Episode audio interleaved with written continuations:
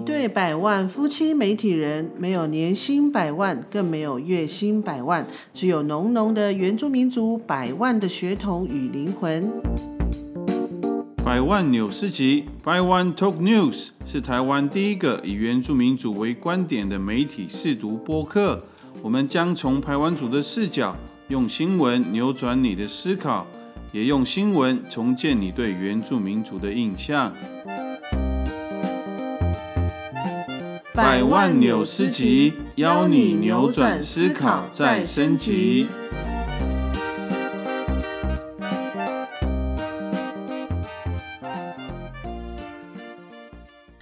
加百加百，大家平安，大家好，我们是百万夫妻。我相信大家最近啊都知道了，那个内蒙古的那个议题在台湾真的是逐渐在发烧，尤其是在我们原住民圈里面。嗯，对，其实前阵子啊，我们原住民圈的呃原运的前辈欧密维拉牧师啊，还有前原民会的主委尤哈尼伊斯卡卡夫特，还有。呃，基督长老教会的议长阿巴斯，然后还有立法委员，他们都在立法院的门口开记者会，在声援内蒙古，也就是去谴责中国大陆他们在推行的 双语政策，这样要求他们要遵守联合国的公约，停止压迫蒙古语言，这样子。对啊，对啊，这些前辈对语言政策应该都很有感觉，就是有关这个蒙古的。这样的一个语言政策，因为他们应，我想他们应该都是台湾那个时候禁说主语的受害者，对他们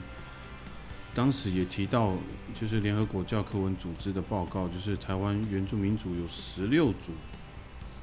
里面有一半以上都已经是濒危的语言，就是都很危险了，随时可能就。这个数据其实是蛮可怕的。没错，所以呼吁大家还是。可以的话，赶快去学主语啊，然后去考证那个主语认证，然后努力把那个母语学回来。所以你今年要报考了吗？我中高级，我本来觉得没有感觉，还是高级。后来我觉得，嗯，应该要去考一下。对呀，就赶快报名啊！其实现在好像还可以报名，所以就是去考看看呐。因为有时候我们说不定你觉得说，哎。可能很难，其实也不一定。你你去考的时候你就考过，希望如此啊。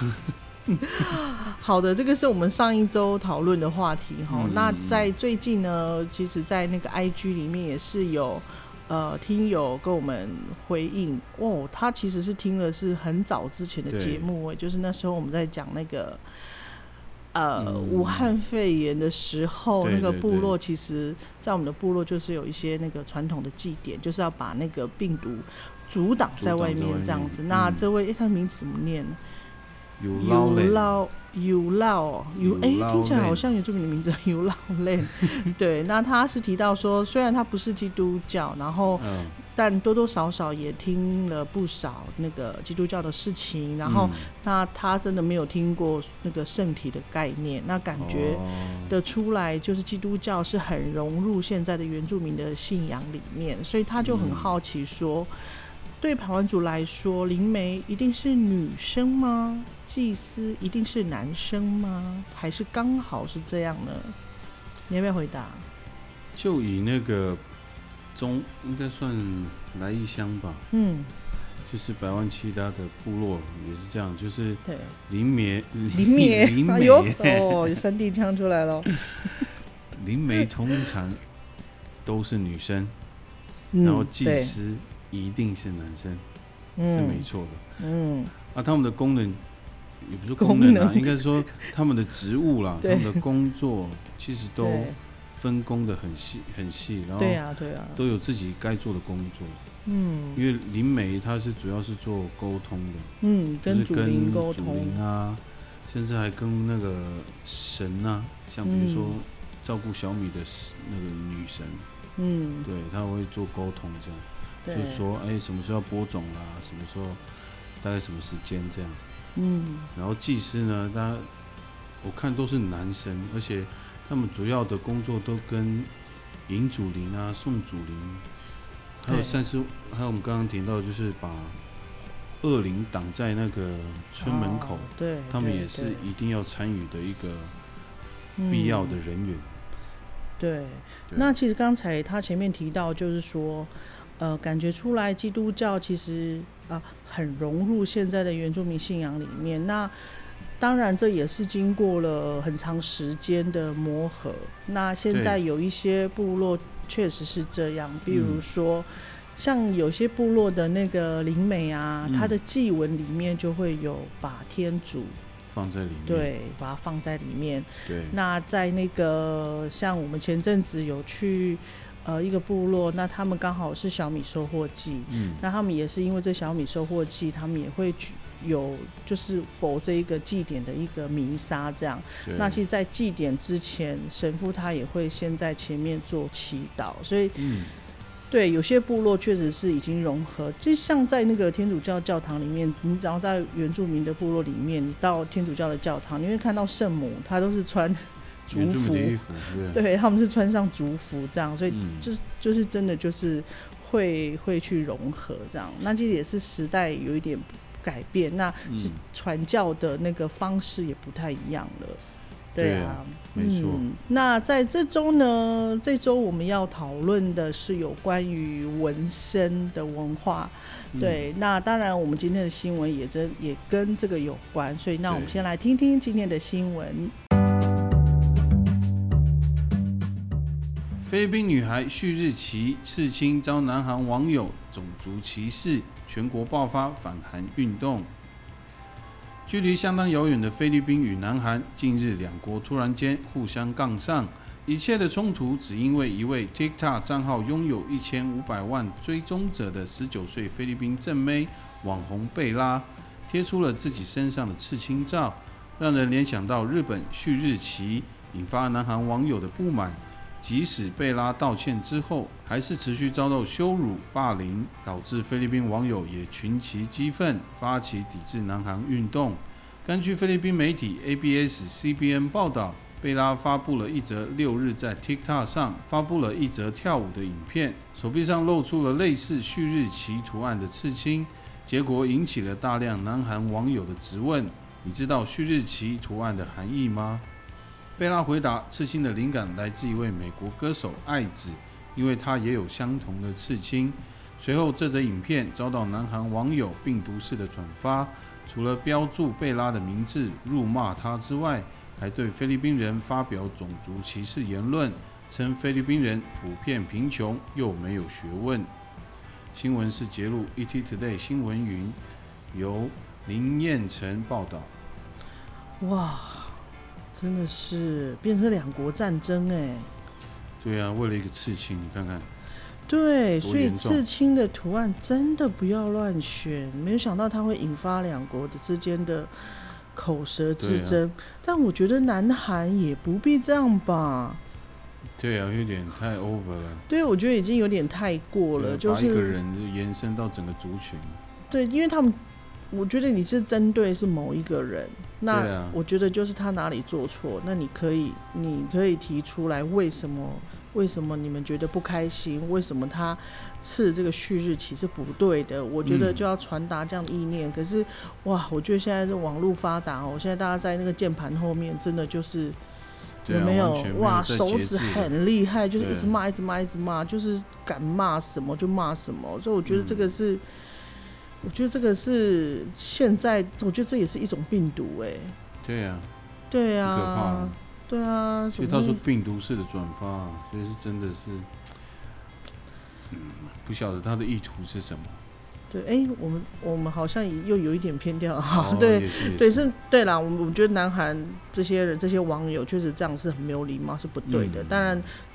这位菲律宾女孩她刺了这个旭日期，其实也是有原因的。为什么？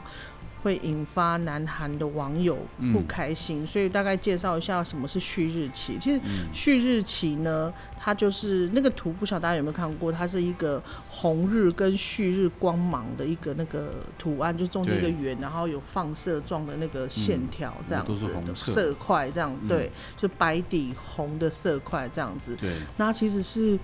过去以前就是旧日本军他使用的一个旗帜。大 那因为当时就是二次世界大战的时候，那他们在战争的期间，他们有侵略过，就是比如说朝鲜半岛，那也就是韩国嘛。对，那这个也就代表一种一种侵犯，那它也是代表了日本军它的当时那个军国主义的一个象征，所以当然会对南韩的的人来讲，他们会觉得很很不开心。那因为那个是很不堪的，就是很不好的那个历史记忆。嗯，所以我觉得这位谁贝拉哦，我觉得真的刺青不真的不要乱选呢，那个图案真的不要乱对，还。是要稍微做一些研究，它它背后到可能有一些含义，或是还有它的历史意义。就像那个希特勒的那个叫什么字啊？哦对对对那个也不能对对对乱刺，对那个被西方人看到或是欧洲人看到，也是一个很严重的一个，嗯。应该是嗯说大家对那个图案都是非常的反感的。嗯，哎、所以我觉得啊，对于下一代或者是我们一般人，也不是说下一代，就其实我们大家对于那个国际的一些历史，我觉得真的嗯要了解，不然你犯了什么错，或者是你你你做了什么，你都不知道你什么时候会冒犯别人呢、对，所以还是要做一些那个啦研究。好，刚刚解释了旭日旗之后呢，那我们回归嗯这一次的主题就是嗯，纹身。对。那你从小到大对纹身有什么样的印象？我的印象哦，最小的时候当然是从我们的课本学来的，就是嗯，因为以前我记得以前小时候上课，老师说以前那种纹身啊、刺青，它其实就是古代的一种刑罚，就是如果你有犯罪啊，就你就直接刺在脸上。对，然后就让大家知道说你是有罪的人这样子，哦，嗯，然后再来就是国语课本嘛，不是就有那个岳飞的妈妈啊，就是应该每个人都知道。对啊、就是对，就是甚至后来那个周星驰的电影不是呢，而且电影很多这样的。对，就是有一个梗，就是你，尽忠报国。对对对对，然后如果你你刺错的话，还会打叉之类的，蛮老梗的。对，那你呢？我我对那个刺青的印象，一开始应该就是那个刺龙刺凤的嘛，就是那种哦，流氓会刺的那个图案这样。哇，你直接讲流氓，因 为因为以前长辈就哦，说那个刺青的就是流氓，对，没错，那就是坏，人。我以前的印象就是这样啊，嗯，对，所以我对那个刺青都是那种很负面的想法。哎、真的哎，以前嗯真的会这样子哎。不过像，但是还有另外其他不同的情况，就是我小时候啊，像我国小的时候，呃国小还是国中，就是会看到有一些就是呃部落的族人，有一些亲人啊，他们就是去远洋好几年回来之后，他们身上也会有刺青哎。嗯，其实我在想，那个会不会是就是在呃他们在海上就是工作是很苦闷、很辛苦，那会不会是一种转移呀、因为我发现很嗯，因为我发现很像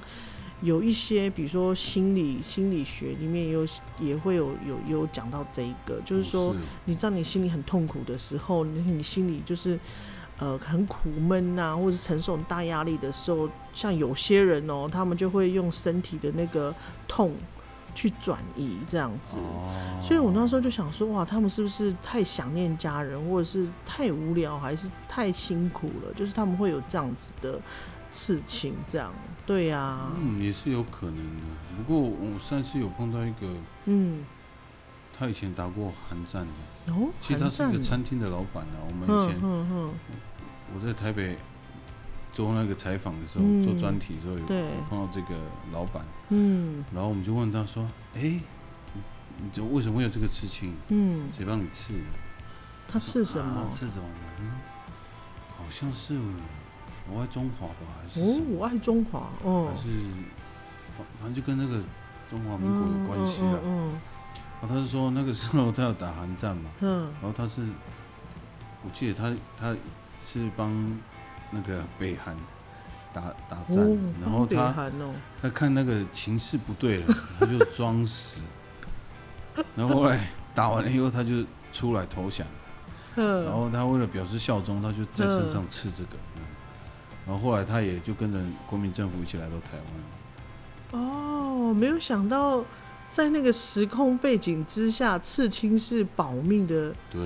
解药，哎，是啊，哇，好特别哦。嗯，哎、那其实到现在啊，当然意义又不一样了，因为很那个流行嘛，就是很多因为新媒体，因为呃整个那个流行文化是全球化的，所以，其实那个刺青纹身也变成从，比如说从美国或从从其他国家传嗯过来，它就会变成一个流行的文化。甚至我看过有网络一些影片，有很多年轻女性，她们现我说现在哦，她们反而会很喜欢那个有刺青的男生哎。是哦，对呀、你是说国外还是台湾？台湾，是啊，你很惊讶吗？其实我发现这个已经好像也是流行一阵子哎，就是我觉得也是因为有很多的艺人啊、明星，他们也会有刺青，哦。所以就会觉得哎、这件事情好像越来越合理化，甚至因为明星嘛，他们的外形什么都不错，然后刺青什么就会觉得哇很好看这样，所以大家就会想要模仿这样子，嗯，可能好，没错。其实刚才我们前面讲了很多那个纹身的例子啊，都是呃可能有流行或者是在时代背景之下的一个一个转移的一个行为。那其实，在原住民的文化，在台湾原住民的文化，其实也有纹身，它其实是嗯比较属于文化面的，就比较不是我们所谓的是特别为了纪念谁这样子，其实是不太一样。那当然，过去我们的纹身的那个文化其实已经很久远了。那、嗯但是那个在称呼上，其实也是有一个证明的一个过程。像以前我记得我小时候啊，大家称原住民的那个文面，比如说像泰雅族啊、赛德克族啊，还有泰鲁格族他们的嗯纹面呢，以前呢、以前我们不懂。不太不太了解中文字义的时候，那个时候都是称情面。嗯你们记得以前对，对，而且大家普遍的社会大众都是说原住民的情面这样，嗯但其实，在“情”这个字呢，它其实，在那个国语词典里面，我们还特别去查，确实它就是呃古代的一种刑罚，它是在犯人的脸上就是刺字去涂抹，然后甚至也是用在他们的那个奴婢或者士兵，为了要防止他们逃跑这样子。那后来当然就是。证明了，就是所谓证明，就是把那个情拿掉，就改为文，就是那个文文文化的文，就文章的文这样子。那对它的意思就是代表说，它我们原住民的那个纹身、那个图腾，它其实不是只是那个图文，图文对它其实它是有更深一层的文化的渊源，还有它的一些礼俗这样子。嗯。所以现在我们其实已经证明为那个文章的文文面啊，或者是我们今天要要专访的这个国流芒绕，它的嗯文手就是用那个文章的文这样。所以对，我觉得大家就是好不好，就是不要再，甚至我我出现“情”这个，对，因为我我在那个网络上其实还是会有看到，我有听过有人就是不懂，就讲情面，我想说啊，真的我会觉得你是哪个年代的人，我觉得你土死了，就是 这样可能他这中文不好，真的，我想说你头脑头脑可不可以更新一下？现在已经是文面了，好不好？嗯纹手文面这样子，所以就是大家也不要认为说，哎、你是不是写错？应该有密字边没有？就是就是文化的文这样子。对，没错，嗯所以其实台湾族也有这个传统，就是文手纹身嘛。对啊但是我们，这个纹手纹身，其实在排湾组里面是一个还蛮隆重的一件事情，因为它、嗯。它承袭的是一个家族的，应该说身份，那个家族的地位，还有他家族，呃，可能他在部落里面有代表什么，嗯。呃，或是他们有什么工作，嗯对所以这这个，所以要刺这个手纹或是纹身呐、都必须要去知会这个你家族的耆老啊，还对对宗长没错，来一起讨论，看要他们授权给你，你才能够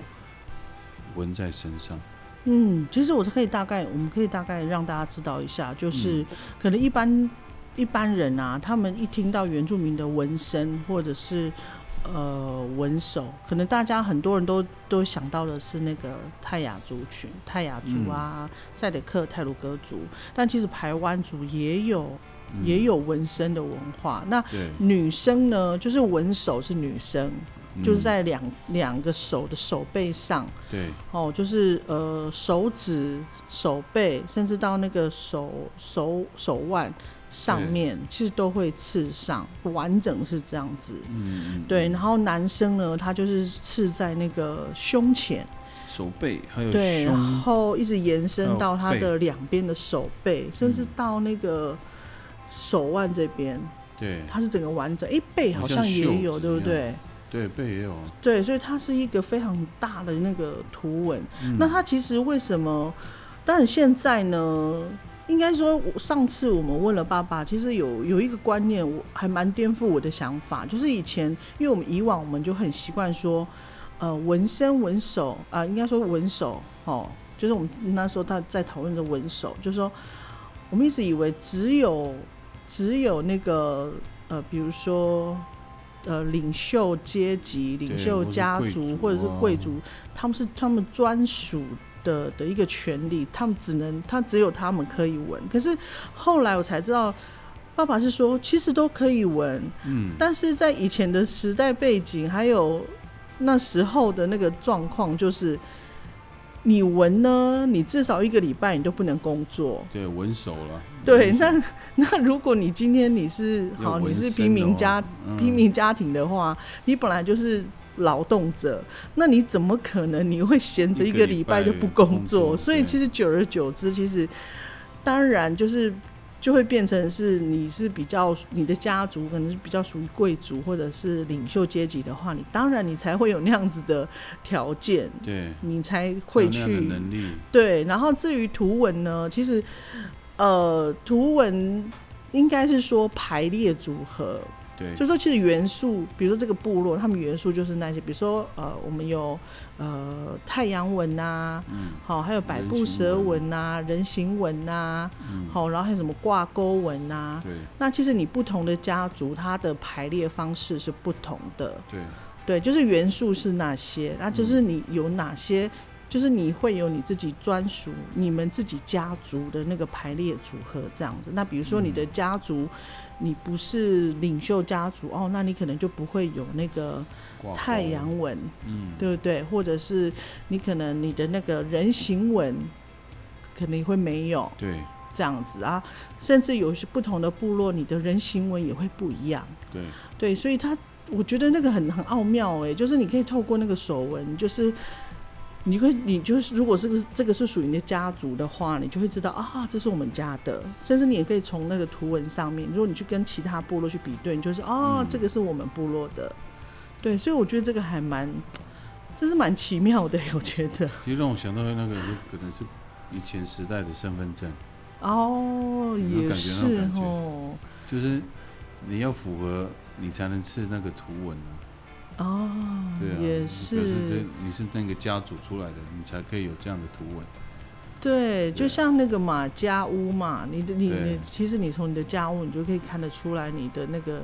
家庭就是你的这个家务的那个身份地位是这样。其实刚才百万富有提到，就是在我们现在我们在要纹手，不管你是纹手或是纹身呢，其实有几个还蛮重要的仪式，就是当然你必须要让祖灵知道，嗯，对，就是你你去让祖灵，然后就会有灵媒哈，然后就去告知祖灵说，哦，这个这个孩子哈，这位年轻人他要去纹手，然后他要嗯用我们家族的图案这样，然后嗯。再第二个就是宗长的那个授权，嗯，对，因为刚才有提到，就是你你所要纹的这个图呢，它其实会有一个系统的一个脉络，你就要嗯。很清楚知道你这个图案的那个排列方式对，是传从哪里传下来的。对对，因为当然我们我们每个人都是爸有爸爸有妈妈嘛，我们的我们可能会传承不同的系统，我们可能会从爸爸这这一脉，嗯也有也有可能我们会从妈妈这一脉这边传承下来，所以这个都嗯。必须要往上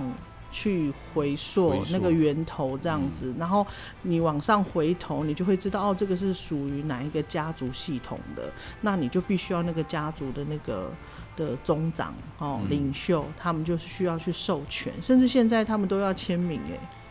对啊，对，就是他必须要授权，然后确定了之后，那个那个拍刺，然后我们其实是以那个拍刺师的的那个方式为主。那因为现在有两种方式，一个就是有拍刺。所谓拍刺，就是呃，就是那个那个叫什么？它是用木头吗？对，木片还是什么？它就直接在你的就是刺在，这样好难形容，就是用个针，有没有针？木头，然后然后上面有绑上那个，针，对对对对对对对，这个他把它绑在一起，然后再用另外一个棍子拍打在上面，然后就刺在那个手上面。对他，所以现在现在就有这两个方式，就是一个是嗯拍刺，一个是那个机械，就是机械式的那个的刺青这样子。那当然，拍刺也是这几年才开始崛起的，因为这位，因为现在应该他是台湾唯一的拍刺师，对他嗯本身是排湾族。那因为其实传统排湾族的那个拍刺已经算是已经失传了，所以他其实是从南太平洋国家、南岛国家去学习的这样子。对啊，对啊，所以其实这个蛮辛苦的啦，拍刺跟那个电刺那个差太多了，哦对，而且他因为那个们都要在地上呢。很累，手很酸，而且有时候持续很久，嗯，所以这个拍刺是蛮辛苦的，而且这个拍刺师，因为他曾经 有自己先刺过那个，哦，对对对对对。然后可是嗯他没有先去考证啊、考究，后来他发现这样是不对的，嗯，后来他就就去问，比如说长辈啊，对，问那个我们的领袖，说过去是怎么做，嗯，然后后来他就真的就是遵守以前的的呃，应该说惯习，还有那个那叫什么律法吧，嗯。就是台湾族自己的律法，就是按照那个方式，就是他要刺之前，你家族必须给你授权，认定了嗯。他才帮你刺，然后有图文对有有争议，然后就是有一些争议的时候，他就会停止，然后你们嗯沟通完，他再刺，所以他就完全按照台湾组的那个礼俗在做，所以就是现在要恢复台湾组这个纹纹手纹身的，都会找他，就是因为他都是按照这样的呃礼俗还有规矩这样，所以大家都对他算是一种信任吧。嗯，对啊，他自己以前，因为以前我们在公司有有找他来教育训练，他有分享过，他刚开始接触的时候，因为他就觉得哇，排湾族男子的那个纹身很酷，所以他就自己纹了。嗯，他就自己纹上去了，结果他才知道他其实已经是冒犯对，因为那个是那个不属于他的家族的图文，嗯，那甚至他那时候分享说，他因为这样子，他就是还回到那个这个图文所属的那个家族这边，去赔罪。对，去赔罪杀猪这样子。嗯然后，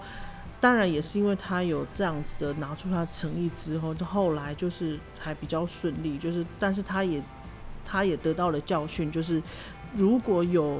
原住民族，或当然也不是只有原住民族。如果你要吃，然后你如果你要吃排湾族的图腾的话，他会要求你必须要取得同意，必须要取得授权，不然他不会帮你吃。其实像在今天我们要访问的国立王老，其实嗯，在拍刺当中呢，也是有